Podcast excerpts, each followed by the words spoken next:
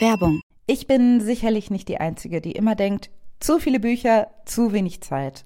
Im Frühjahr sind schon wieder so tolle Titel erschienen, aber ich bin zu viel unterwegs, dass ich sie alle lesen kann. Weshalb ich Bookbeat so liebe. Denn mit Bookbeat kannst du dir Bücher einfach anhören. Du hast Zugang zu über 900.000 Büchern und die kannst du ganz einfach streamen.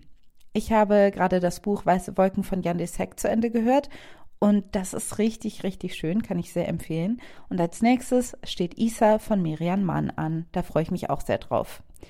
Vielleicht mache nur ich das, aber ich lese und höre Bücher auch gerne gleichzeitig, so dass ich auch mal aufblicken kann und nicht danach 100 Jahre die Zeile wiederfinden muss. Und mit Bookbeat geht es nämlich super, weil man die Abspielgeschwindigkeit anpassen kann. Und die erhöhe ich einfach, wenn ich lese und dann, wenn ich rausgehe und einen Spaziergang mache, dann mache ich sie wieder langsamer. Bookbeat gibt es für Studierende schon ab 4,99 im Monat, was ich ziemlich cool finde. Aber vor allen Dingen haben wir jetzt den Hookup für euch, denn mit uns kannst du Bookbeat mit dem Promocode Feuer zwei Monate kostenlos testen. Alles, was ihr machen müsst, ist auf www.bookbeat.de slash Feuer zu gehen und euch da die App zu holen. Die Infos findet ihr aber auch wie immer in den Show Notes.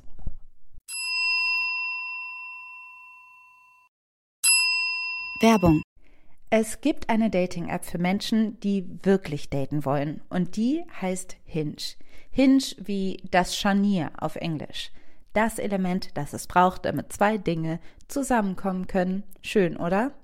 Hinge ist die Dating-App, die entwickelt ist, um gelöscht zu werden. Denn die Profile bei Hinge bieten mehr als ein paar Bilder und Infos zur Körpergröße. Auf Hinge gibst du an, mit welcher Absicht du datest, sodass keine Missverständnisse entstehen. Und das Coolste ist, Hinge hat Prompts, also Fragen, deren Antwort direkt darauf schließen lassen, ob ihr die gleichen Interessen, aber vor allem den gleichen Humor teilt. Und Hinge möchte Dating wirklich für alle zu einem schönen Erlebnis machen, weshalb Hinge zusammen mit der LGBT-Organisation GLAD Prompts für die LGBTQ-Plus-Community entwickelt hat. So findest du schnell deine Community und siehst, mit wem du Gemeinsamkeiten teilst. Zum Beispiel kannst du beschreiben, was Gender Euphoria für dich bedeutet oder wo deine Chosen Family unschlagbar ist. Hinge bringt dich mit den richtigen Leuten zusammen. Also probiert jetzt Hinge aus, nutzt die Prompts. Alle weiteren Infos findest du in den Show Notes. Ich weiß auf jeden Fall, dass da in diesem Song Schlendern, das ist der einzige das Song. Ich schlender. Ich schlender, oh Müßigkeit ist aller Laster Anfang, höre ich meine Mutter sagen. Wow. Ich kann nicht drauf hören, nein. Ich kann nicht drauf hören, nein.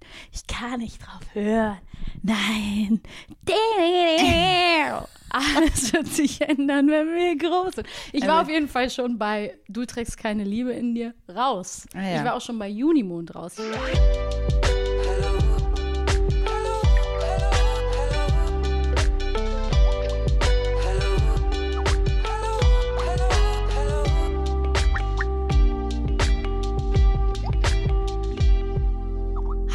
Hallo und herzlich willkommen zur neuen Folge von Feuer und Brot im Dezember 2023. Es ist die Folge 90. 90. Wow, endlich eine Seniors. Wieder, ja, das ist eine richtig stattliche Zahl, muss man sagen. Und wenn alles gut geht, knacken wir im nächsten Jahr dann die 100. Ja, das müsste dann im, Oktober, Oktober sein. sein. Ja, und ich bin wieder mit dabei. Wow. wer, wer kann es glauben? Ich kann es kaum glauben selber. Du wurdest sehr vermisst. Also von mir vor allen Dingen, aber lieb. ich war ja gerade auch viel unterwegs und ja. mit dem Buch und habe viele sweete Feuer- und Brot-Fans getroffen. Und viele haben gesagt, Sie freuen sich, wenn du wiederkommst. Echt? Auch das ist ja. so lieb. Das ist so lieb. Das freut mich riesig zu hören. Also ich fand Du hast das so toll gemacht in meiner Abwesenheit und ich habe die zwei Folgen selber super, super, super gerne gehört und bin dir riesig dankbar, oh, dass du da so abgeliefert hast, wie man ja so schön sagt heutzutage. Aber es ist vor allen Dingen so, dass ich mich auch total gefreut habe, dass du bereit warst, das zu machen, weil ich, aber da gehen wir ja auch noch so ein bisschen gleich drauf ein, wenn wir überhaupt darüber reden, wie es uns so geht. Aber das war für mich auf jeden Fall auch mit irgendwie mit so einer Art Charme verbunden, dass ich es nicht mhm. geschafft habe, dabei zu sein. Und es war halt äh, voll schön, irgendwie so da so aufgefangen zu werden und mhm. zu wissen, okay, aber ohne mich fällt es nicht aus und es entsteht keine krasse Leerstelle, was auch nicht schlimm mhm. gewesen wäre. Aber so ist natürlich noch viel schöner. Und umso schöner, dass wir jetzt im Dezember unsere alljährliche Jahresende-Folge zusammen machen. Ein Wrap-up, ein Rückblick, ein Ausblick in diesem schönen Podcast, den Richtig. wir hier zusammen machen. Deshalb, es ist alte Feuer- und Brot-Tradition, dass wir einfach im Dezember ein bisschen chillen und einfach ein bisschen freier reden und einfach ja. gucken, was war dieses Jahr, ein bisschen unsere Folgen reflektieren. Deshalb freue ich mich umso mehr, dass wir das zusammen machen können, weil alleine wäre es so ein bisschen so weiß nicht, wie das gelaufen wäre, aber das müssen wir ja auch nicht. Ähm Vielleicht nicht diese Folge, aber ich meine deine alleine Folge. Ich hätte ihr ewig lauschen können. Oh, aber danke schön. aber wir können, wir, ja. genau. Und dann werde ich auch noch was sagen zu dem, was du gerade gesagt hast, weil das ist. Ja, ich, ich äh, wenn ja. wir jetzt so ein bisschen uns abholen, dann können wir ja mal so ein bisschen schauen, wo wir, wo wir da landen. Also auch für alle eben, wir haben heute kein festes Thema, sondern wir machen unsere alljährliche Tradition das kommt mir auch sehr gelegen, weil ich immer noch sehr gefordert bin in meinem neuen Alltag und ähm, ja. unsere Folgen eben auf einem ja, doch auf einem hohen Level vorbereitet werden von uns und man da auch ordentlich prepared reingehen muss und sich gut überlegen muss, wie man an das Thema rangeht. Und das weiß ich auch noch gar nicht, hätte ich, glaube ich, jetzt noch nicht geschafft. Aber egal. Ja, mal. aber eben, wir machen es einfach nach unserem Tempo. Das Gute ist ja, dass wir unsere eigenen Chefinnen sind. So sieht es ja, nämlich aus. niemand, niemand kann Richtig uns was. Gut. Ja, aber jetzt geht es um 2023 basically. Ja. Und ich weiß nicht, es liegt vielleicht daran, wahrscheinlich geht es dir ähnlich aus anderen Gründen, dass man irgendwie noch so beschäftigt ist ja. Und Dezember ist ja eh immer, jedes Jahr wird es einfach so bleiben, dass Dezember einen irgendwie so wie so sneaky auf einmal überfällt. Ich weiß nicht, wie das immer kommt, weil im Oktober denkt man, ach, ist ja erst Oktober. Man hat noch voll viel Zeit und dann ist vielleicht der November immer so ein kleiner Schock, dass man einfach nichts hinbekommt und dann ist es schon Ende des Jahres ja, und ja, ja, dadurch, dass das Jahr dann quasi eigentlich ja für viele auch am 24. fast schon endet, weil dann sind Feiertage und so, dass es quasi so ein bisschen einen Februar-Effekt hat, der Voll. Dezember, dass es eigentlich alles kürzer ist und dann muss man auch noch so viel Privates vorbereiten, man muss ganz viel, ja, irgendwie Unterlagen, bla bla bla machen. Ich habe am 17. auch noch Geburtstag, das heißt für mich antwortet, für mich endet es noch früher. Ja. Ich habe so das Gefühl, am 15. ist es vorbei. Eigentlich noch zwei Wochen ja. und dann ja, ist es vorbei. Was, was haben wir heute, den dritten? Ja, den ersten Advent, genau. Dezember, erster Advent, stimmt. Eigentlich dachte ich, ich mache heute so ein, äh, dieses Jahr so ein Grown-Up-Ding. Ich auch. Und werde einen Adventskranz haben, aber habe ich mir nicht besorgt. Und mich ärgert selber, weil ich habe einen in der Kammer, so einen mhm. aus Moos, den wir immer wieder verwenden. Und ich habe den nicht aufgestellt. Wir werden dieses Jahr an Weihnachten auch zu Hause bleiben, also hier mit der eigenen kleinen Familie. Und ich müsste eigentlich, denke ich mir, so so richtig so cozy machen. Mhm. Und gleichzeitig fehlt mir komplett die Energie und ich ja. habe keinen Bock, weil das so alles Sachen sind, die ich dann nur wieder wegräumen muss. Ja, und ich ja. muss so viel Scheiß sortieren und wegräumen und bin so die ganze Zeit nur am Ausmisten und versuche irgendwie Herrin der Lage mit diesem neuen ganzen Kram zu sein, was einen irgendwie mit Baby so heimsucht. Und es ist ja erst der Anfang. Das geht ja gerade erst los dass ich halt gedacht habe, so, nee, und dann vielleicht auch mit offenen Kerzen, ja. mit immer mobiler werdendem Baby ist vielleicht auch nicht so schlau, dann das will das Baby nur da dran und dann, ähm, ja. Dann hatte ich überlegt, ob ich mir so geile LED-Kerzen hole, die ich in die Ecke stelle, so für einen schönen Effekt, aber dann dachte ich so, nee, das ist wieder Plastik und das ist wieder Shit. Und Alles ist irgendwie nicht ideal. Ja, also falls ihr Tipps habt, wie man mit Sachen, die man schon im Hause hat, es sich cozy machen kann, hey, vielleicht einfach so Marmeladengläser mit Teelichtern drin oder so ein Scheiß. Ja. Vielleicht einfach so. Ich glaube, also Teelichter underrated. Ja. Da kann schon viel mit, da kann schon Gerissen viel Coziness werden. mit produziert werden, ja. finde ich. Ja. Aber ja. Wir haben keinen Adventskranz. Auf jeden Fall würde ich eigentlich, wir haben keinen Adventskranz. Es ist Ende des Jahres und es fühlt sich für mich überhaupt nicht ich hänge hinterher, ja, das, aber auch das habe ich das Gefühl, ist nichts Neues. Aber dieses Jahr also so, ich komme gar nicht ins, in dieses, okay, jetzt reflektiere ich mal. Wir, mm. Also wir machen ja. das jetzt, aber es kommt mir irgendwie so vor, als ob ich wirklich auch noch gar kein Gefühl habe für dieses Jahr. Aber dabei ist so viel passiert. Ja. Bei uns ist so viel passiert. Ja. Und generell, also man muss schon sagen, das war schon ein krasses Jahr. Ja, voll. Also ich habe das Jahr auch in Los Angeles angefangen. Mhm. Ich war einfach im Thomas Mann Haus und das ist jetzt schon fast ein Jahr wieder her, dass ich da hingeflogen bin. Es, ja. Und äh? und ich war einfach noch da. Du warst auch eben da. Wir waren da. Also, ich bin so froh, dass ich das gemacht habe. I lived a whole American life. Du warst da. Ja, das ist irgendwie so in drei, vier Teile geteilt dieses Jahr, finde ja. ich. So diese LA-Zeit, dann diese Zeit für mich natürlich, bevor ich Mutter geworden bin, diese, noch diese Restzeit, die ist komplett blurry. Und dann halt. Das ja, war dann so April, Mai. Genau. Und dann halt irgendwie Juni, wo das komplett neue Leben angefangen hat. Und das ist jetzt auch schon einfach ein halbes Jahr her. Mhm. Und man ist immer noch so am nachjustieren ja. und am, ja, sich ordnen und sich in dieser neuen Rolle zurechtfinden. Und das wird auch nicht aufhören, aber es ist natürlich. Ja, weil krass, immer, wenn man es ja. irgendwie so ein Baby wächst halt, ne? Wenn ja. du es einmal so, wenn du mhm. denkst, ich hab's rausgefunden, dann macht das was anderes. Das ist voll gemein, dass man immer so denkt, jetzt hab ich's raus, jetzt hab ich's verstanden und dann zack, kommt wieder irgendwie eine neue Entwicklung. Ja, und das Gemeine ist, dass man wahrscheinlich in dieser Situation auch nie irgendwie so richtig wertschätzen kann, dass man sagt, ah, das war jetzt irgendwie noch, wenn dein Baby irgendwann mal anfängt zu laufen. Ja. Dann wird das halt, dann wird das nochmal ein ganz anderes Aufmerksamkeitslevel ja, ja. oder Krabbeln. Aber jetzt kann man ja nicht so richtig wertschätzen, dass man denkt, so, ah, jetzt gerade kann ich es irgendwie hier hinlegen und weiß, es bleibt da sozusagen. Ja, ja, ja. Doch, ich bin richtig froh darüber. Das ist gut. Ja, ja. Aber ja, also zurückgeschaut.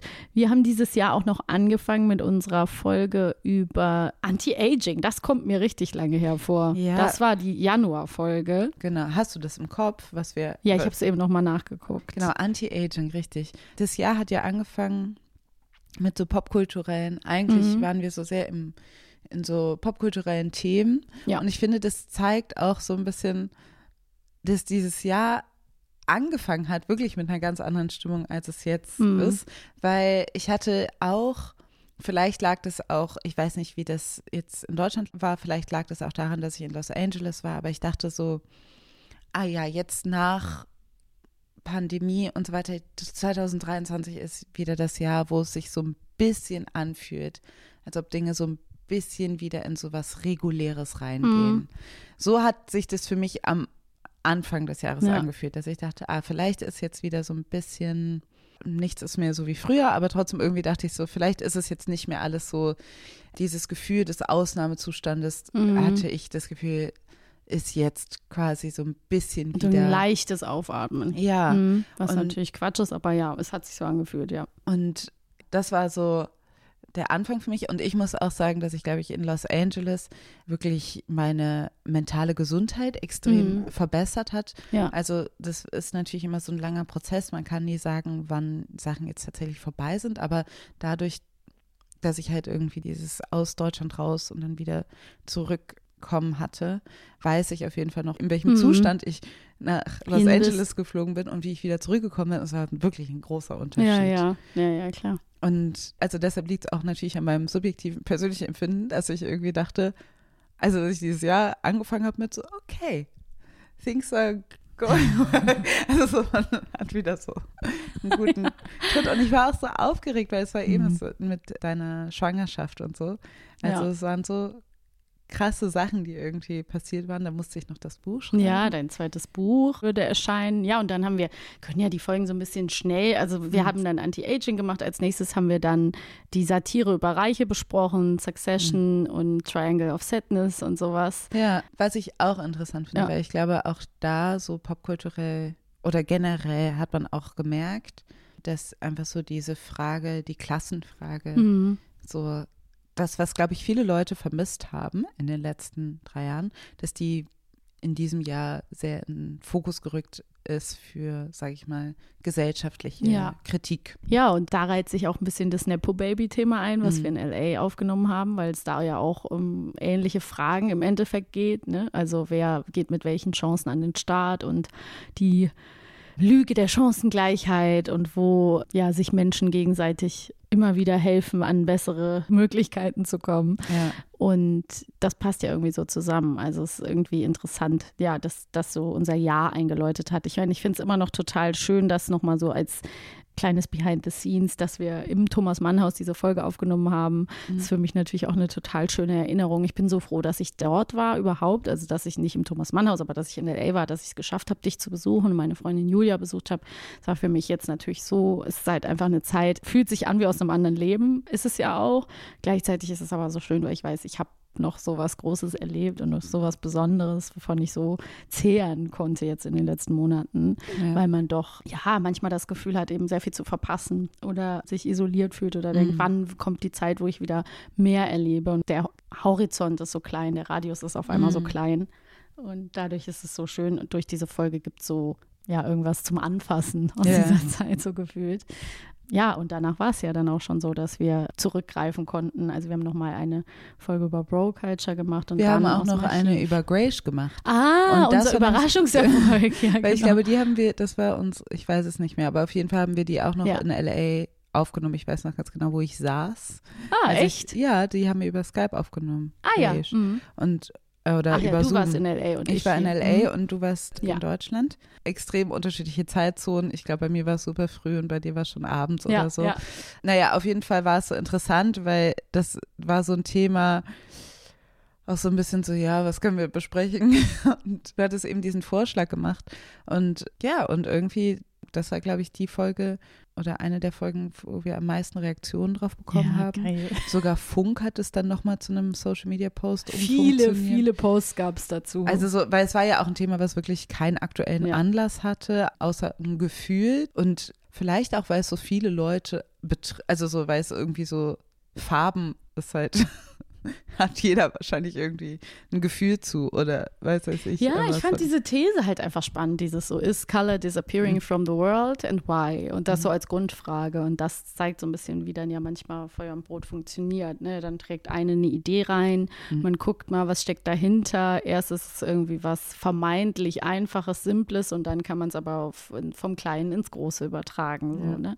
Und das hat da super gut funktioniert. Und bis heute ist es so, dass wir oft verlinkt werden unter irgendwelchen Posts Post, wo sich jemand mit dem Thema beschäftigt und dann ja. schreibt jemand da, ah, da gibt es eine gute Folge von Feuer und Brot zu. Ja. Und das ist natürlich immer cool. Das ist ein bisschen wie damals mit That Girl, obwohl That mhm. Girl auch so ein Thema war, was so ein bisschen in der Luft lag. Mhm. Da haben dann schon Leute vor uns drüber gesprochen. Nicht bei Grace waren wir wirklich so ein bisschen die Ersten, habe ich das Gefühl, in Deutschland. Aber da war es auch so, dass man, dass es danach auf, überall auftaucht und man merkte so, ah ja, man hat echt einen Nerv getroffen. Es ja. wurde so viel geteilt auch. Ja, total interessant. Genau. Ähm. Und dann haben wir irgendwie über Bro-Culture gesprochen. Ich glaube, letztendlich ist es jetzt gerade so interessant, weil wir machen den Podcast jetzt schon echt lange, seit 2016. Aber generell ist es jetzt so, dass man wirklich zurückschauen kann mhm. auf so popkulturelle Äras, mhm. die jetzt so 10, 20 Jahre her sind und die jetzt nochmal anders betrachten kann und ja. zu gucken, was ist eigentlich daraus geworden oder was haben wir da eigentlich gemacht, weil wir halt das finde ich irgendwie super spannend. Ja. Und das war so ein bisschen auch Teil von Bro Culture. Genau. Und dann haben wir noch unsere Live-Folge ausgepackt. Genau, die ne? hat uns dann ein bisschen den Hintern gerettet, weil ich dann schon ein bisschen raus war und wir ein bisschen improvisieren mussten, weil ja. so viel los war und so viel noch zu erledigen war. Und dann war es Glück, dass wir, äh, wir haben eine vorproduziert und eine, das war die Bro-Culture-Folge, glaube ich, und eine hatten wir eben noch im Archiv, sonst hätten wir länger Pause machen müssen. Mhm.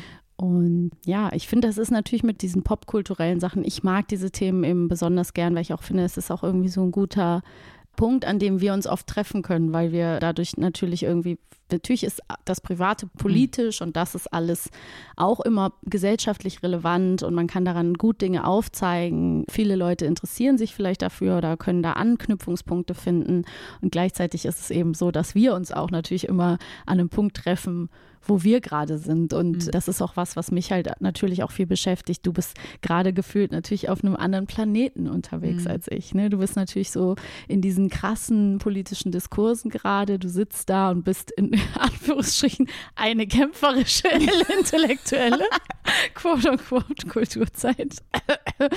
ja, und ich bin halt eine müde Mama. so. Und das ist halt einfach krass. Natürlich ist das krass. Und ich ja. muss auch zugeben, dass ich natürlich manchmal Angst habe, nicht genug abliefern zu können oder nicht genug mitzukommen. Oder es ist ja auch so, ich habe mich damit wirklich beschäftigt und ich werde das vielleicht auch irgendwann mal hier reintragen, dass ich das interessant finde, was nach der Geburt im Gehirn von Frauen passiert, weil da mhm. wirklich Dinge passieren, hormonell und es gibt Veränderungen und zum Beispiel das ähm, Hormon Prolaktin, was für die Milchbildung verantwortlich ist beim Stillen, das wirkt im ganzen Körper und es macht halt total weich und durchlässig und porös und gleichzeitig gibt es eben ganz viele Frauen, die dann Wortfindungsstörungen haben oder wirklich, ich habe auch Probleme, manchmal Sätze zu Ende zu bringen oder klare Gedanken zu fassen. Also das hatte ich schon vorher.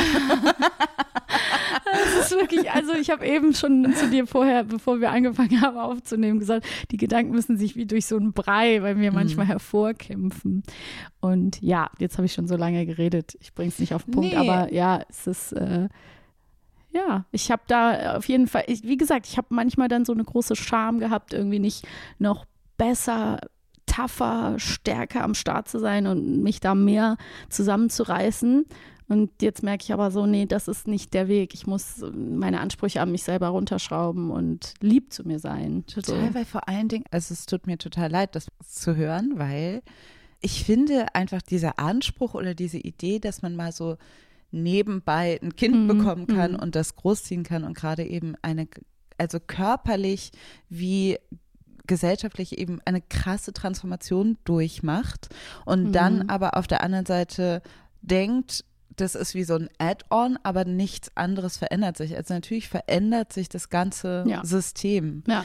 Und ich finde, es ist eigentlich ein armes Zeugnis für unsere Gesellschaft, dass man denkt, das eine kann mit dem anderen nicht so richtig zusammengehen ja, oder so. Voll. Weil letztendlich finde ich, ist ja, das wird sich wahrscheinlich bei Feuer und Brot jetzt auch immer mehr zeigen, ist ja in diesen ganzen Themen oder in dieser Lebensrealität, die du jetzt als Mutter hast, stecken ganz viele gesellschaftliche ja, Fragen ja, hinter. Natürlich verstehe ich auch, dass man irgendwie Mutter sein, Eltern sein in einem bestimmten Bereich nicht immer politisch sehen will, mhm. sondern einfach nur, es ist Leben und das ist mein Kind und keine Ahnung und wir machen mhm. einfach, also so einfach so ein bisschen einen Alltag, der jetzt nicht immer systemkritisch oder irgendwie kulturkritisch hinterfragt werden möchte, sondern einfach auch gelebt werden möchte. Aber auf der anderen Seite ist das ja etwas, wenn man das ausklammert oder denkt, mhm.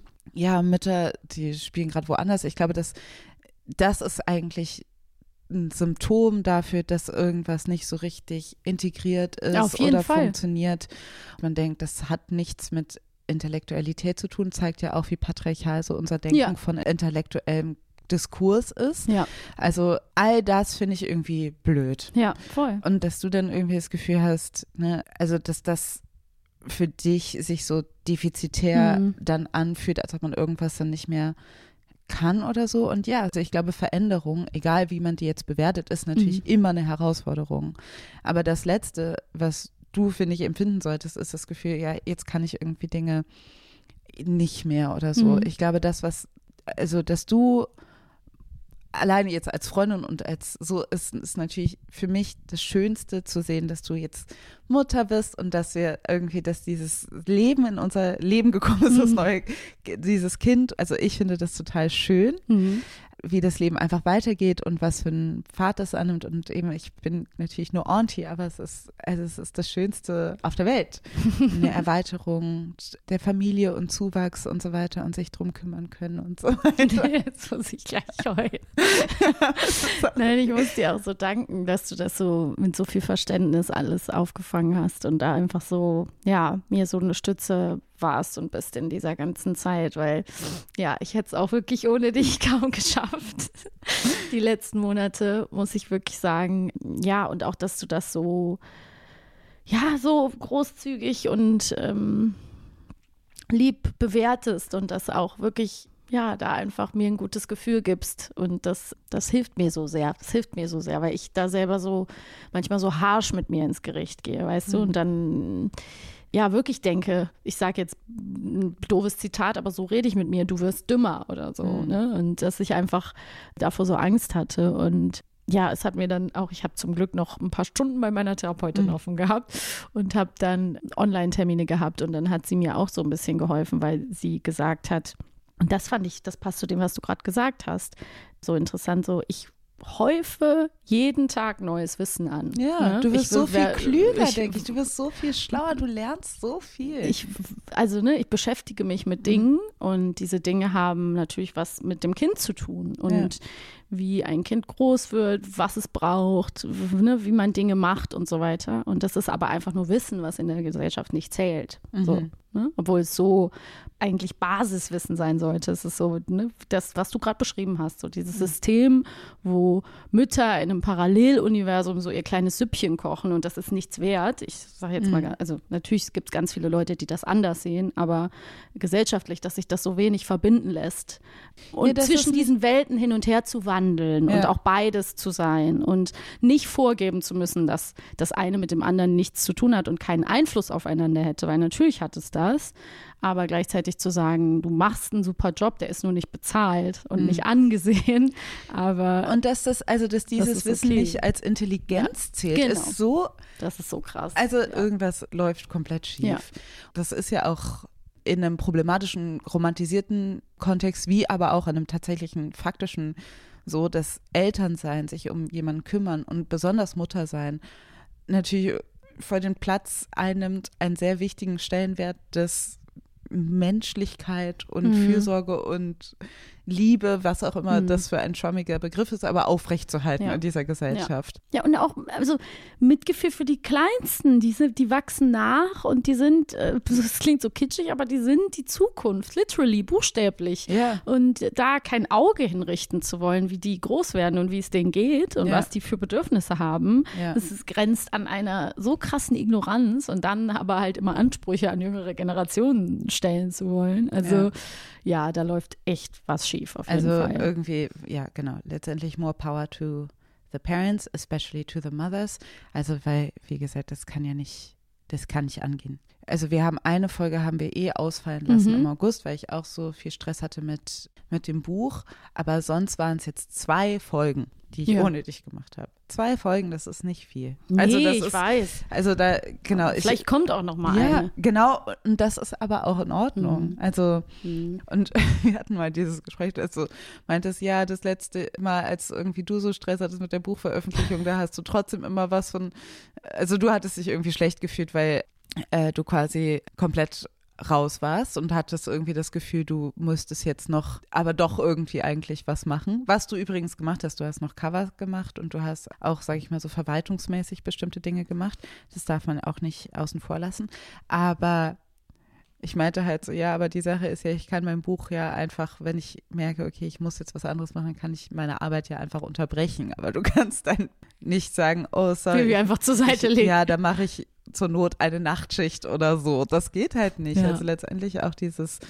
Und, und der Satz hat mir auch voll geholfen. Sorry, ich wollte ja, nicht du kannst, du kannst dein Baby nicht einfach ablegen sozusagen oder unterbrechen oder so. Und vor allen Dingen ist auch alles, also auch zum Beispiel sagen wir mal, wenn das Kind schläft und du würdest dann noch mhm. arbeiten, mhm. ist trotzdem einen negativen Effekt für dein Kind dann auch hätte. Also du musst ja auch funktionieren sozusagen, auch für jetzt für jemand anders. Das heißt, das ist ja auch so, ja. auch so Maßstäbe, die wichtig sind. Ja. ja, und die Zeit ist einfach so klein. Ne? Also mhm. ich musste auch so, war auch so ein kleiner Stich. Mein Papa, der hat das überhaupt nicht böse gemeint, der wusste das ja nicht. Ich habe mhm. mir so dein Buch geschickt, was er sich gekauft hat, meinte mhm. so, schon gelesen. Und ich war so, wann? Es ist gerade rausgekommen. Ich hätte es natürlich auch vor.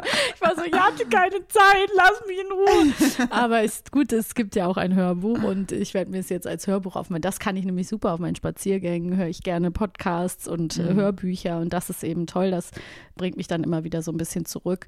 Aber manchmal ist es eben auch so, dass man einfach nicht aufnahmefähig ist. Ne? Ja. Also zum Beispiel sowas wie, ich wollte die zweite Staffel von The Bear gucken und dann mhm. denkt man so, das kann ich ja easy, manche können das auch mit mhm. Sicherheit easy irgendwie beim Stillen oder so mhm. gucken. Mhm. Und ich habe gemerkt, es geht einfach nichts rein. Es muss mhm. sowas richtig Stumpfes, Dusseliges sein oft, ja. weil das schon so viel mir abverlangt, mhm. dass ich dann quasi schon so die ja, so also wie, als würdest du blöd gesagt, gerade, ich übertreibe jetzt, aber Blut spenden. Ne? Dann, da kannst du ja auch nicht dabei dir alles angucken, ja, so, sondern ja, du wärst vielleicht so, äh, okay, ich brauche irgendwie sowas, was nur einen ganz bestimmten Teil meines Gehirns beansprucht. Also eben, man möchte alles immer so als Nebensächlichkeit, ja. sowas wie Stillen als Nebensächlichkeit behandeln, ist es aber nicht. Ja, nee. Es ist ein sehr krasses Prozedere. Genau. Und wie gesagt, ich würde auch sagen, das haben wir auch schon besprochen, aber dass ich überhaupt nicht denke, dass deine neue Rolle als Mutter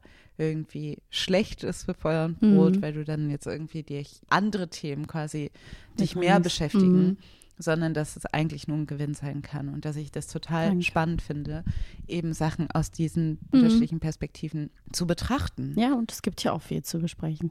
Eben. Ich werde auf jeden Fall wieder was mitbringen. Und eben, und das mit Grace hatte ja auch zum Beispiel, es war so ein mhm. Erfolg und das ist dir auf jeden Fall aufgefallen, weil es da auch sehr viel um so Kinderzimmerdeko ging. Oh, Von ja. daher ist das immer alles connected. Und ich merke auch schon mal vor, dass ich mit dir auch gerne über Kinderrechte im Internet sprechen möchte nächstes mhm. Jahr. Das finde ich zum Beispiel auch sehr ja. spannend und was da so passiert. Also ist es mhm. auch.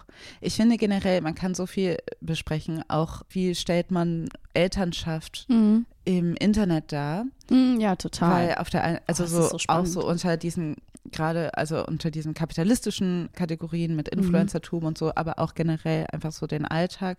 Also so, weil es eben dieses Problem mit Daten und so weiter gibt und dann generell, aber es ist auch wieder so ein Raum, wo man sich so rausziehen muss. Ja.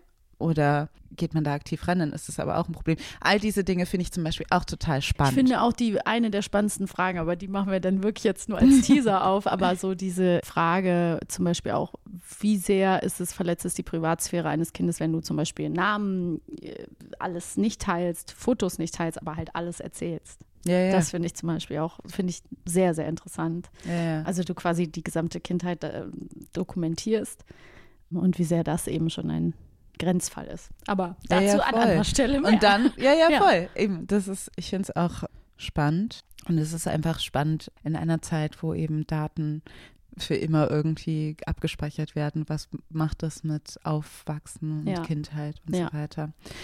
Ja, und um jetzt so ein bisschen zu springen, obwohl wir in dieser sozusagen in diesem leichten Gefühl in das Jahr gestartet sind, ähm, dass es sich alles so ein bisschen beruhigen könnte, was natürlich eine Illusion mhm. ist, weil natürlich auf der Welt überall Krisenherde noch und nöcher zu finden mhm. sind und das natürlich immer eine Frage des Fokus und der Perspektive ist, ist natürlich jetzt wieder eine andere Zeitrechnung angebrochen. Yeah.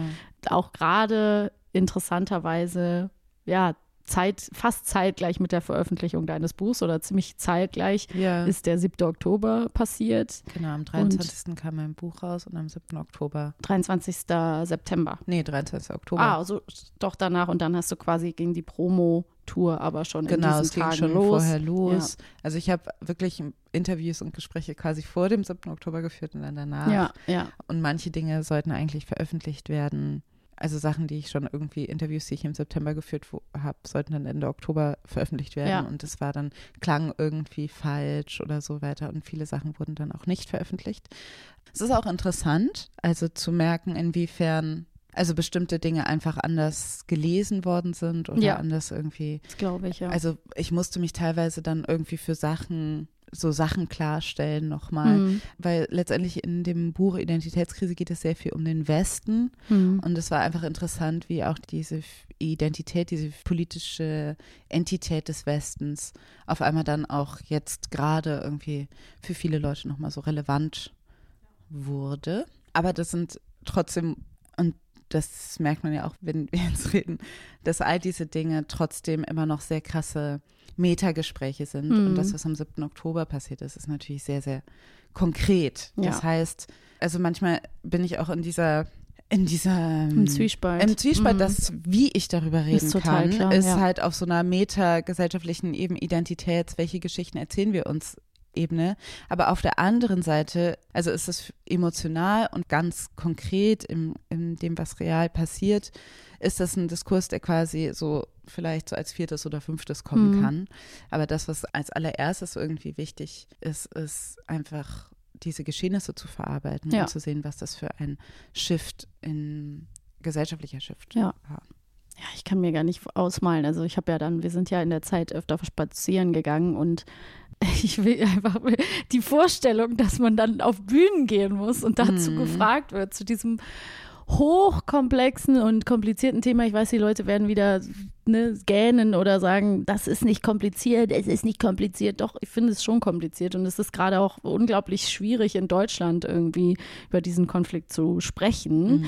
Man sieht ja gerade, da gehen so viele verschiedene Dinge parallel ab, die schieflaufen. Mhm. Also ich hätte es mir nicht ausmalen können, die Herausforderung. Ich finde das so krass, ne? Und ja. ähm, also natürlich auch jetzt hier ist es so schwer, überhaupt im Kontext einer Folge irgendwas dazu zu sagen, was dem Ganzen gerecht wird. Also ich kann nur, möchte natürlich nur an dieser Stelle ganz kurz sagen, dass ich, ja, als ich die ersten Videos gesehen habe oder die ersten News gesehen habe am 7. Oktober, was die Hamas an schrecklichen Taten verübt hat an ähm, Israelis und Israelinnen, dass ich einfach natürlich davon unfassbar geschockt war und das so grauenhaft und unbegreiflich fand und ich natürlich verstehe, dass Jüdinnen und Juden jetzt weltweit seitdem wahrscheinlich in einer absolut großen Retraumatisierung und einer Art Schockzustand sind und ich da, ja, also ich Gänsehaut bekomme, wenn ich darüber nachdenke, was das bedeutet. Ne? Also mit der Geschichte, dass man ja vielleicht Familienmitglieder hat, die den Holocaust überlebt haben und so weiter. Also diese ganze Abfolge von Geschehnissen überhaupt zu begreifen, ist es einfach kaum zu fassen. Und dann natürlich im nächsten Schritt, ohne wirklich Zeit, das zu verarbeiten, ja, bricht ein Krieg aus. Es war zu erwarten, dass die rechte Regierung Israels so reagiert und jetzt in Gaza das unfassbare große Leid der Zivilbevölkerung kaum zu fassen ist. So, so, so viele Menschen sterben, dass ich natürlich auch begreife, dass Leute hingucken und sagen, das darf nicht sein, das darf nicht passieren, das muss aufhören. Was können wir als Welt tun, damit es aufhört? Und ich natürlich einfach in ja, unzulänglichen Worten gerade nur versuche zu formulieren, dass ich daran verzweifle. Ich, ich, ich weiß nicht, was man tun kann, was man machen kann. Und ich bin, wenn ich da hinschaue, oft auch verzweifelt eben darüber, wie wir hier ja in Deutschland darüber sprechen, wie gewisse Dinge ja irgendwie immer ausgebremst werden, wo man das Gefühl hat, an falscher Stelle werden Gespräche zu schnell gestoppt. Also es ist so diese naive Idee von aufeinander zugehen, Dialog, irgendwie daran arbeiten, die Situation zu verbessern diesen Wunsch hegt man natürlich. Und ich meine, ich finde, du hast mit unserer Folge, die du produziert hast, einen äh, tollen kleinen Schritt gemacht. Ne? Und ja, ansonsten bin ich einfach ratlos. So, jetzt habe ich so lange nee, geredet. War, und das war, ist, ich finde ja. sehr wichtig, was du gerade gesagt hast. Und bin dir auch dankbar jetzt gerade für diese äh, Zusammenfassung oder für auch das, was du ähm, erklärt hast. Und letztendlich bin ich auch, will ich an dieser Stelle einfach auch nochmal vielen, vielen Dank sagen an Palestinians and ja. Jews for Peace, dass ich sie auch. sich Zeit genommen haben, an Chris, Svetlana, Nadine und Zeynep, die eben, wir haben zweieinhalb Stunden geredet. Es ist ein bisschen kürzer geworden, das Gespräch, aber es gab so viel zu sagen, wir hätten einfach noch länger sprechen können weil die Frage ist genau, wo geht man hin und was sucht man und wie kann man jetzt irgendwie was machen. Ich bin einfach froh, dass wir diesen Podcast haben. Und, ja. und für mich war einfach gerade dieser Ansatz von aus einer Freundinnenschaft heraus und dieses ganz klare Gefühl, was eine Freundinnenschaft bedeutet, eben ein Zusammenhalt und mhm. sich in seiner Menschlichkeit zu erkennen, dass das quasi der Ausgangspunkt war, also sich politisch zu organisieren was bei Palestinians and Jews der Fall war, einfach sehr nachvollziehbar und passend und auch wichtig und auch toll für diesen Podcast. Also, ja. Und letztendlich glaube ich auch, dass ich totale Sehnsucht habe nach so etwas Besonnenem, etwas, was sich quasi sehr an, an humanistischen mhm. Ansätzen mhm. und humanistische Ansätze werden oft Lächerlich belächelt. Mhm. oder es ist so, oh, Frieden und wie die Hippie-Bewegung quasi Mhm. so belächelt wird und man denkt, es sei naiv und sei realitätsfern. Aber ich finde, letztendlich finde ich hier, gerade weil wir in Deutschland nicht direkt involviert sind, ist es gerade ein Ort, wo diese Bewegung und diese Haltung überhaupt, we can hold space for this. Wir Mhm. können diesen Raum schaffen, weil es gerade für die Leute, die involviert sind, für PalästinenserInnen und Israelis gerade natürlich nicht, Mhm. es sind ja auch Friedensbewegungen, die innerhalb dieser Länder stattfinden, aber ich habe das Gefühl, das ist ein Beitrag, der wirklich konstruktiv ist. Wir müssten es sogar. Wir Mhm. müssten es sogar, wenn wir den Rechten nicht komplett alleine das Feld überlassen Ja. wollen und sagen, goodbye, ciao, ja, mm, ihr macht das jetzt AfD, äh, you go und wir geben alles auf. Also wir Ja. müssten uns alle zusammentun und versuchen, irgendwie ja alle daran mitzuwirken, dass Menschen aufeinander zugehen. Ne? Ich beobachte zum Beispiel immer auf Instagram folge ich dem Shai Hoffmann. Jetzt habe ich vergessen, wie seine Kollegin heißt. Ich glaube, Joanna. Äh, den Nachnamen habe ich vergessen. Mhm. Die machen zum Beispiel so Trialoge in Schulen. Ne? Ja. Sie ist Palästinenserin und er ist, hat jüdische Vorfahren, ist in Israel, glaube ich, sogar geboren. Mhm. Weiß ich nicht mehr genau sicher. Und die gehen in Schulen und machen da so Trialoge sozusagen auf und sprechen mit den Jugendlichen über ihre Ängste, ihre Vorurteile und versuchen da Gespräche aufzubauen. Und sowas ist, finde ich, so stark und so wichtig. Und das müsste es viel mehr geben. Ne? Also Total. äh, Orte, Möglichkeiten, ja, die ohne, ja, ohne diese, ohne Vorverurteilung, mir fehlen die Worte, ne, die, die funktionieren, um, ja, einen Dialog aufzumachen. Mehr will ich eigentlich gar nicht sagen. Und gerade ist es so wichtig, also was ich gerade so wichtig finde, ist halt eben Ambiguitätstoleranz, Dinge, Gleichzeitigkeiten wahrnehmen Ja. und so weiter und trotzdem Ungerechtigkeiten erkennen. Ja. Das alles müsste gehen. Das ist ein Skillset, eine Fähigkeit, die gerade sehr, sehr dringend gebraucht wird Ja. und ich sehe gerade viele Leute die scheitern. nicht können. Ich auch. Also das sehe ich tagtäglich, wenn ich Instagram öffne, sage ich dir ganz ehrlich. Ja. Manchmal habe ich auch das Gefühl, es ist, also vielleicht, weil ich jetzt gerade so viel über Identität nachgedacht habe, aber es ist auch, glaube ich, so ein Identitätsproblem. Also wenn du einfach merkst, ich möchte einfach Leute nochmals Mhm. ermutigen, sich zu trauen, eine Erzählung über irgendwas komplexer zu gestalten. Also, dass alles, wofür man sich einsetzt, natürlich mit einem gewissen Risiko behaftet Mhm. ist, dass Dinge schlimmer werden. Aber ich muss zumindest sagen, dass ich mit den Gedanken, die ich mir gemacht habe, ziemlich, ziemlich, ziemlich sicher bin, dass ein Waffenstillstand und ein Ende dieser Situation, Mhm. die gerade ist, das Ende eines Bombardements und diese Idee, Hamas zu zerstören, wie sie gerade durchgeführt wird, aufhören muss. Mhm. Also von all dem educated guessing, Mhm. was ich machen kann, ich glaube nicht, dass das funktionieren Mhm. wird.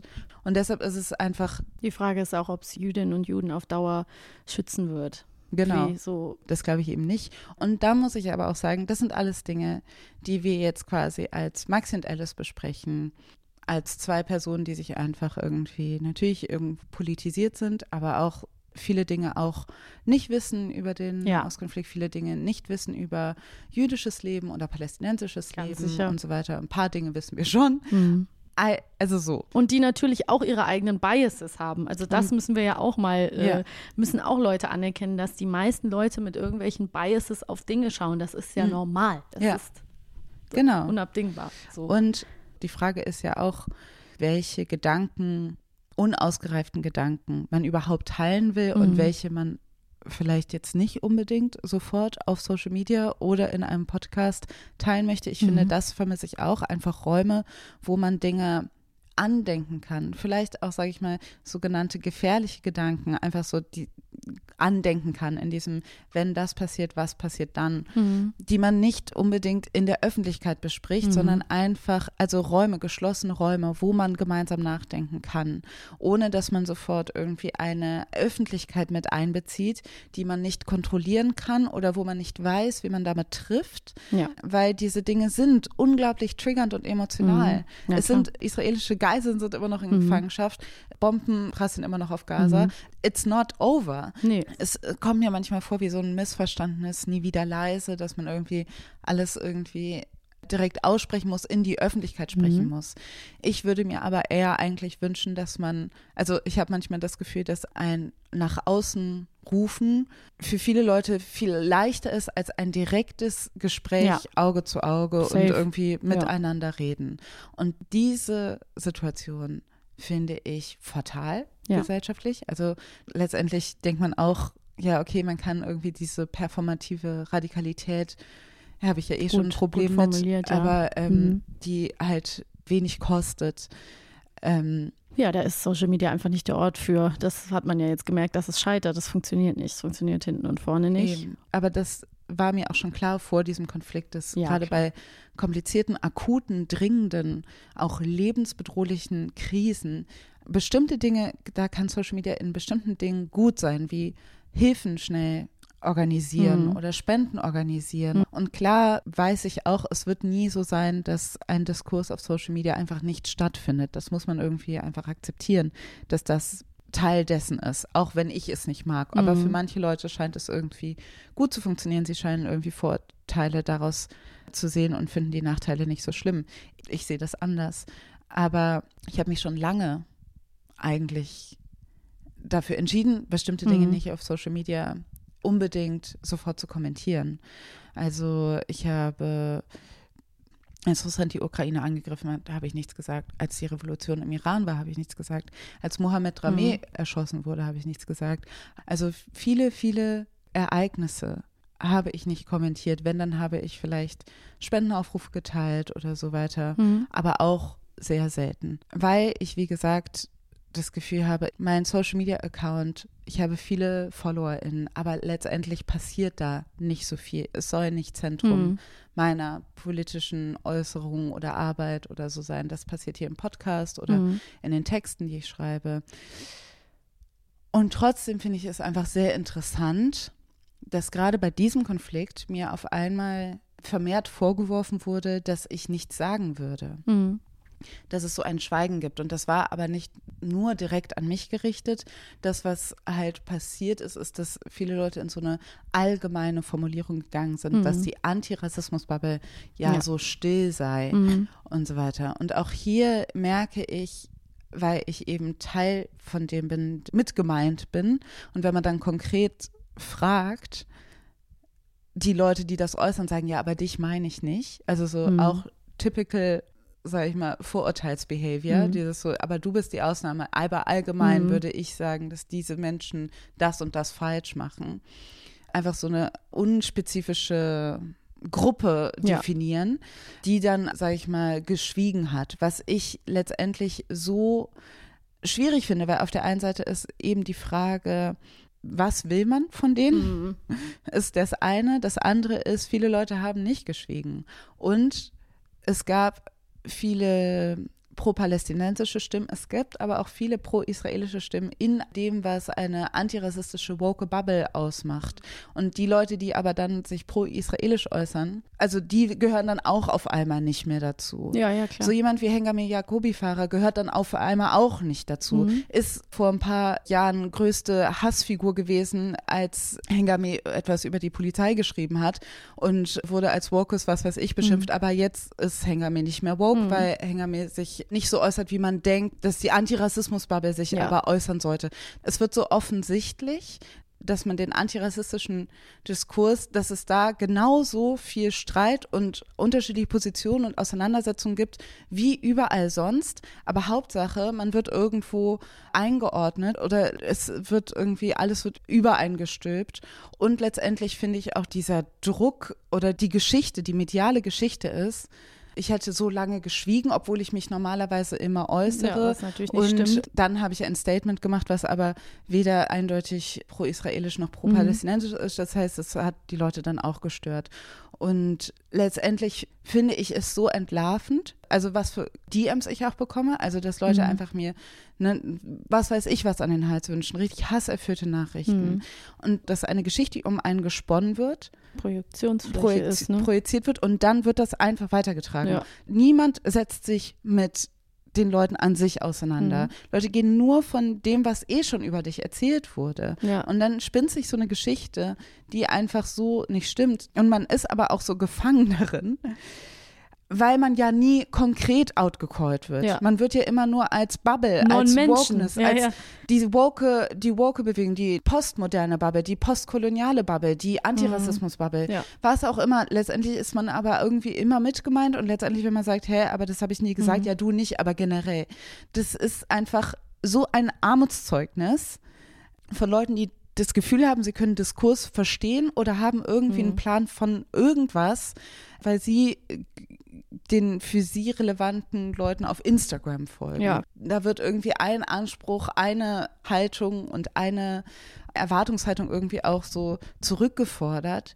Letztendlich kenne ich es auch schon mhm. vor drei Jahren, aber ich finde letztendlich es wirklich schlimm. Ich weiß, JournalistInnen haben oft wenig Zeit, haben wenig Kapazitäten, mhm. sind aufgerufen, viel auf Social Media abzuhängen und it shows, weil die Leute sind Social Media abhängig ja. und es verzerrt deren Realität ja. und es verzerrt deren Analyse ja. über die Gesellschaft. Mhm. Und das ist etwas, was, sorry, jetzt rede ich. Ja, alles gut. aber da wird so wenig drüber geredet. Mhm dass ich das Gefühl habe, ich möchte gerne wissen, inwiefern Social Media Sucht sich auf die Berichterstattung ja. auswirkt, weil ich finde, man sieht es extrem, dass die Leute irgendwie, was weiß ich, sich auf Dinge setzen, die letztendlich also für die Gesamtgesellschaft eher irrelevant sind. Ja, voll. Und da werden ja Leute hervorgehoben. Manche Leute können folgen und manche wissen gar nicht, wovon man redet. Also ja. es, es, gibt einfach große Diskrepanzen, sorry. Genau, es gibt Diskrepanzen, ja. das ohnehin. Ich finde, das nimmt eine sehr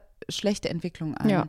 Und irgendwie habe ich manchmal das Gefühl, der Medienbetrieb, ja, sie machen dann irgendwie coole, innovative digitale Formate und so weiter, aber setzen sich nicht genug damit auseinander, was das für Fähigkeiten braucht, so Reality-Checks braucht, wenn man sich als Journalistin mit Social Media auseinandersetzt. Mhm. Und ja, ich verallgemeine hier, es gibt ganz großartige JournalistInnen und Leute, die tolle Reportagen machen, aber das so im Day-to-Day-Business sehe ich auch auf jeden Fall, dass ich teilweise einfach denke, dass also es ist so schlimm.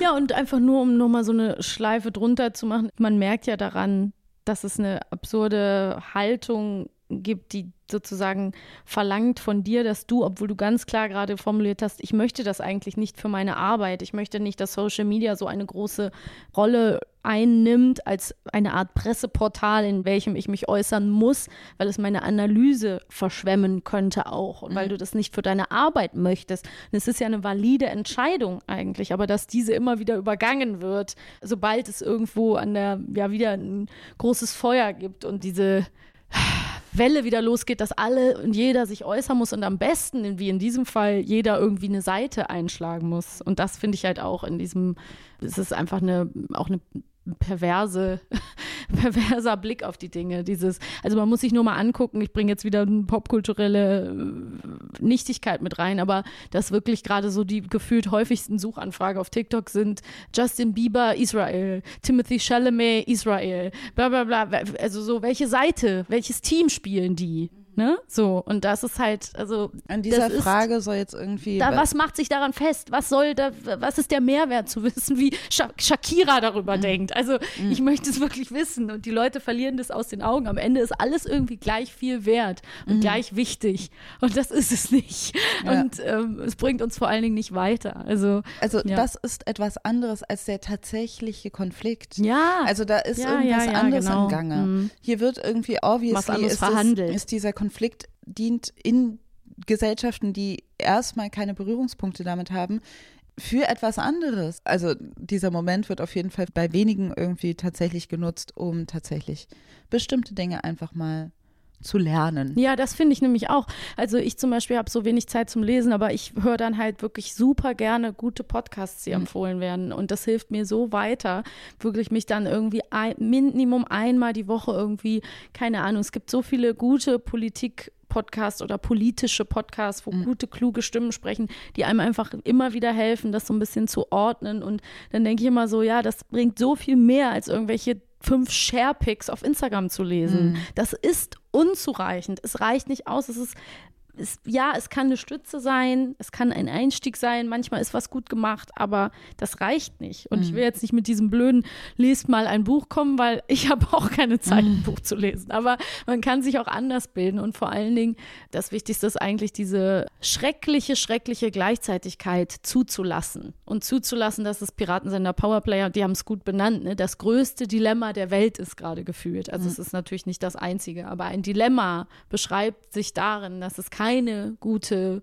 Lösung zu geben scheint und keine mhm. einfache Lösung zu geben scheint. Und das für sich selber auch einfach mal so anzuerkennen und zu sagen, ja, es ist gerade wirklich ein Dilemma und wir müssen ja. gucken, was gäbe es überhaupt an Möglichkeiten, größeres Leid und Schrecken, als jetzt schon die ganze Zeit passiert, irgendwie zu verhindern. Total, genau. Und die Sache ist, wenn es ein Dilemma gibt, dann wird es keine perfekte Lösung ja. geben. Ja. Das heißt, das für, jede, für jede Haltung, die du einnimmst, wird auf jeden Fall etwas Negatives auch passieren. Mit drin haben, genau. Mit drin mhm. stecken. So, okay. Wie kommen wir wieder zurück in unsere Folge?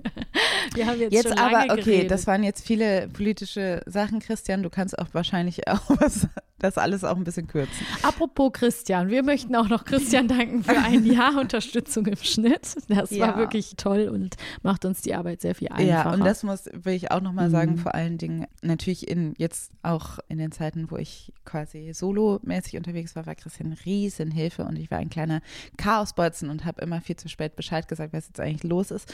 Und Christian hat es aber trotzdem immer einfach super gut und zuverlässig gemacht. Deshalb danke, Christian. Danke, ein danke. Sehr, sehr geschätztes Mitglied des Feuer und Pro-Teams. Ja.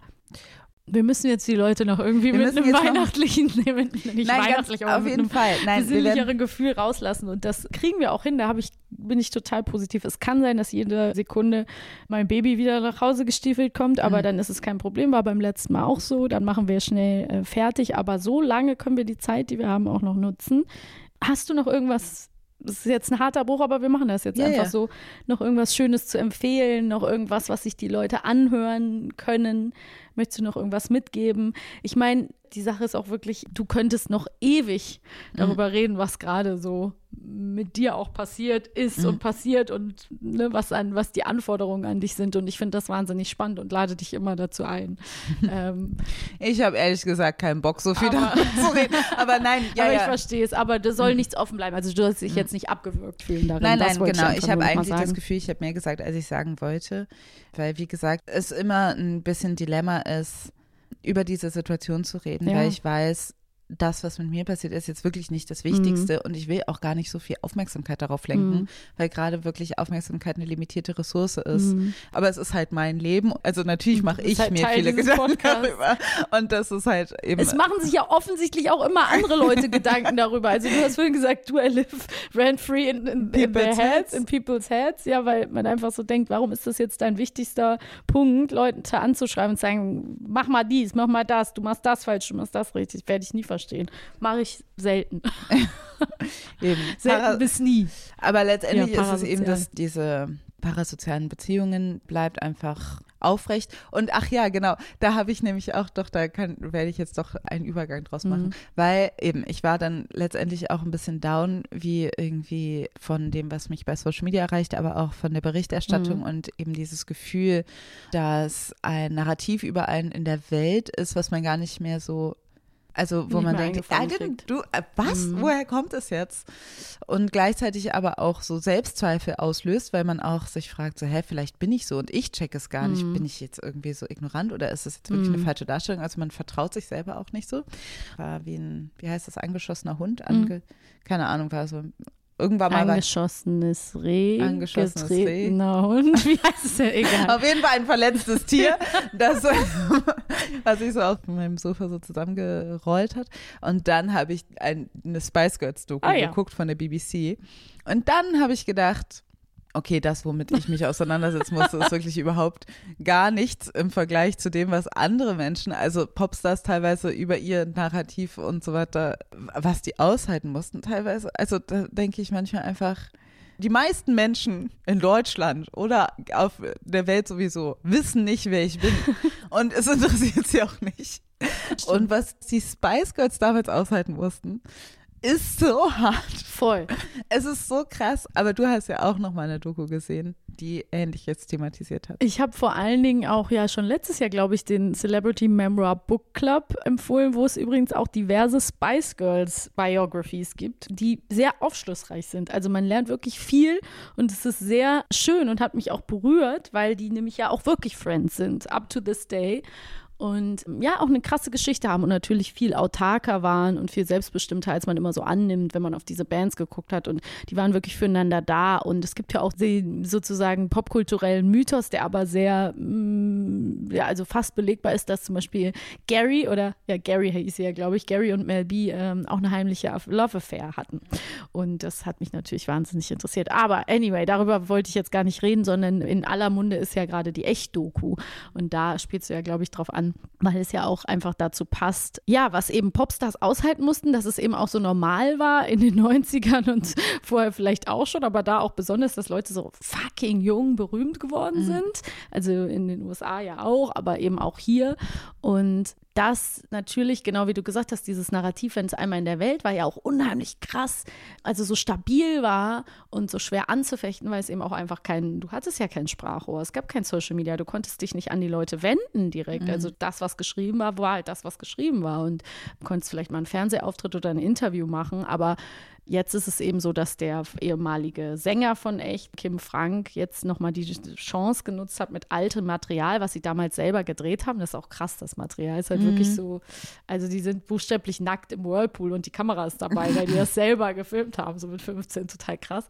Er hat jetzt nochmal sich nicht nehmen lassen, noch drei Teile, echt unsere Jugend, eine Doku zu erzählen, wo er seine Sicht der Dinge zeigt, auch in Agreement mit den anderen Bandmitgliedern. Und das ist echt schön geworden. Ich fand es wirklich wirklich schön. Geht auch um mentale Gesundheit. Einer von denen, der Kai, hat auch mit Depressionen zu kämpfen, schon seit er sehr jung war mhm. und thematisiert das da auch und sehr sensibel und schön erzählt.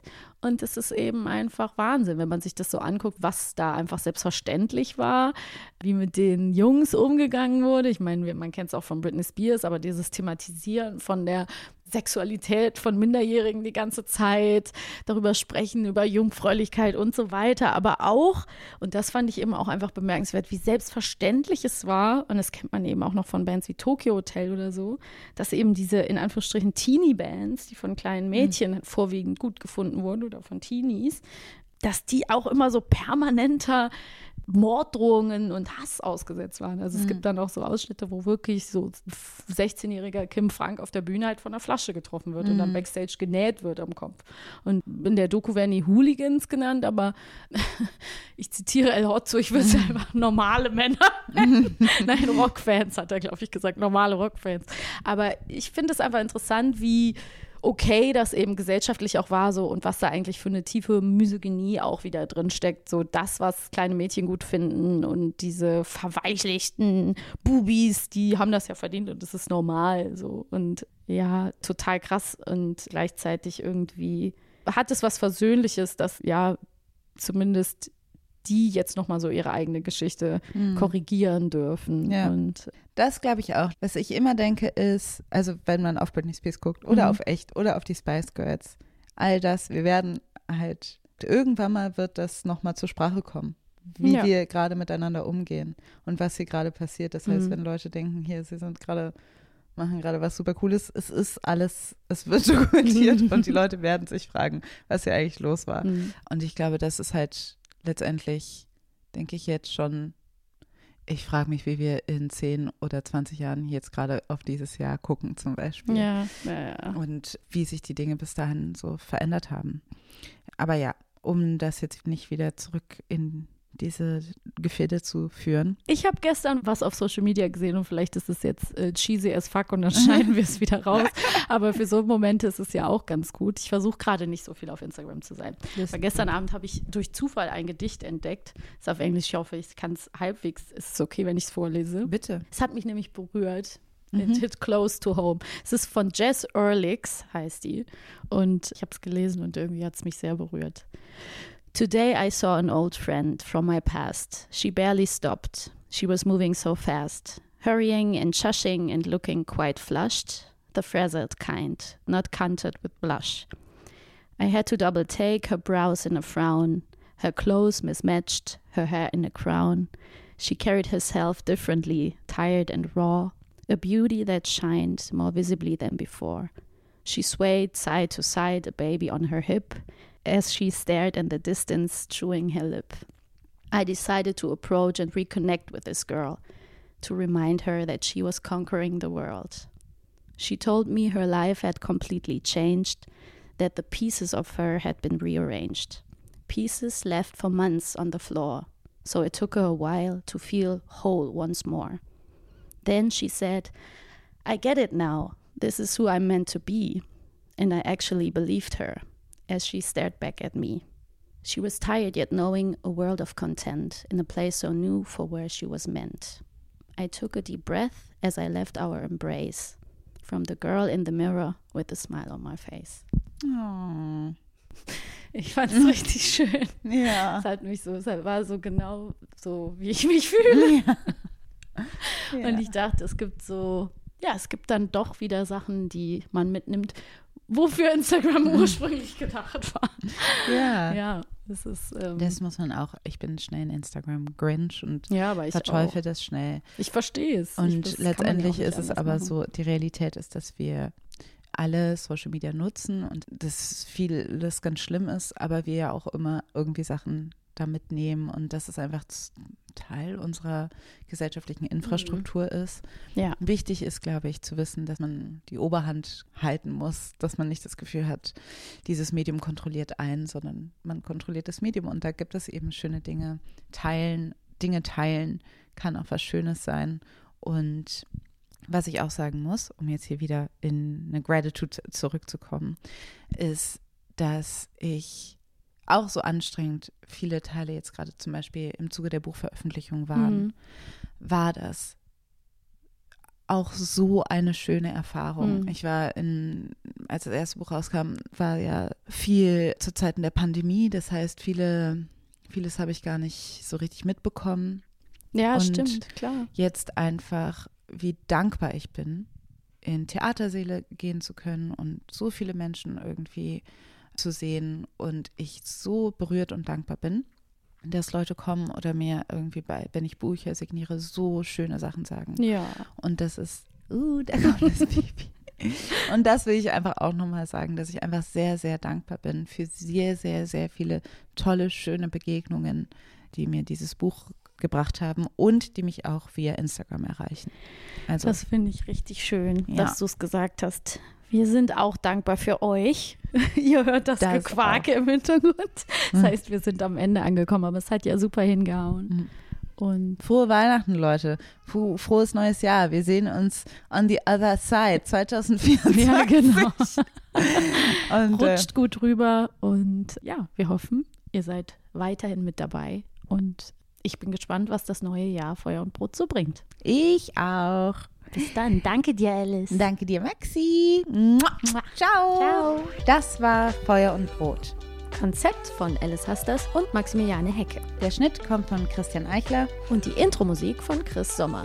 Wenn ihr uns unterstützen wollt, dann erzählt euren Freundinnen von uns oder teilt die Folge auf Social Media. Oder ihr hinterlasst uns eine Bewertung in eurer Podcast-App. Wir hoffen, ihr seid auch beim nächsten Mal wieder mit dabei und bis bald. Tschüss. Ever catch yourself eating the same flavorless dinner three days in a row? Dreaming of something better? Well, HelloFresh is your guilt-free dream come true, baby. It's me, Kiki Palmer. Let's wake up those taste buds with hot, juicy pecan-crusted chicken or garlic butter shrimp scampi. Mm. Hello Fresh. Stop dreaming of all the delicious possibilities and dig in at HelloFresh.com. Let's get this dinner party started.